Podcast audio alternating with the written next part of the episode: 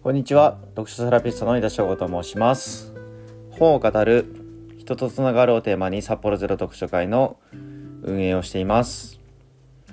またブログ SNS やポッドキャスト等の発信活動を通して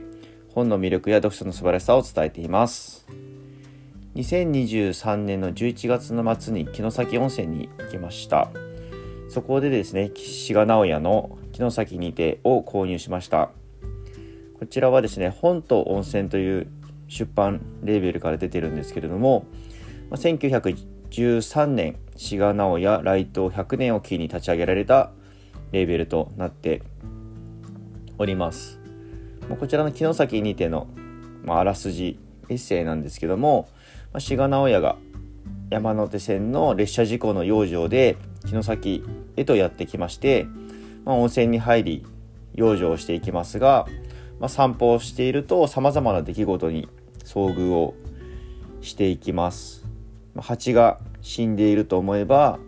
その仲間の蜂は意に介せず飛んでいる様子を見たりですとか、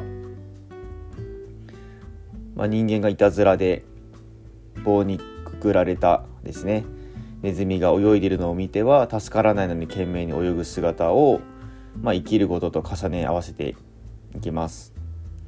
まあ、イモリをですね脅かそうと思って石を投げるとそれが当たって死んでしまったりといったところで、まあ、それらをですね列車事故であっても生き残った自分と重ね合わせていきます。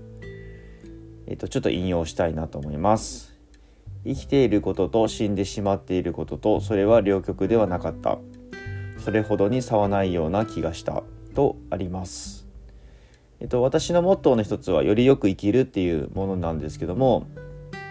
まあ、このよりよく生きるっていうのがどういう状態なのかっていうのはなかなか明確に言葉にできる自信はなくてですね、まあ、ただどんなに一生懸命生きたとしても人間の最後っていうのは必ず死であります、まあ、死がバッドエンドとするならば全人類生物が、まあ、必ずそういう運命をたどるっていうのはなんだか私としてはパッとしないような気がしています、まあ、どれくらいの年齢まで生きるかっていうのは正直わからないですけれども死ぬまで生きることが良い死を生きる、まあ、迎えるためには必要なことではないかなというふうに今は思っております。まあ、志賀直哉はですね、えっと、文章のお手本としてもよく取り上げられていますので他の作品も読んでみたいなと思いましたちなみにこちらのですねえっ、と本と温泉のレーベルのシリーズなんですけども以前ですね湊かなえさんの「城崎へ帰る」という書き下ろしの小説のですねこちら、えーと、もう持ってるんですけどもこちらは以前旅行された方から、えーと、プレゼントでお土産でいただいたんですけども、まあ、第2弾が牧目学さんの書き下ろし小説「城崎裁判」というものになるんですけども、まあ、こちらは買わずにですねいましてまた訪れた時に変えたらいいなと思ってその時の楽しみとして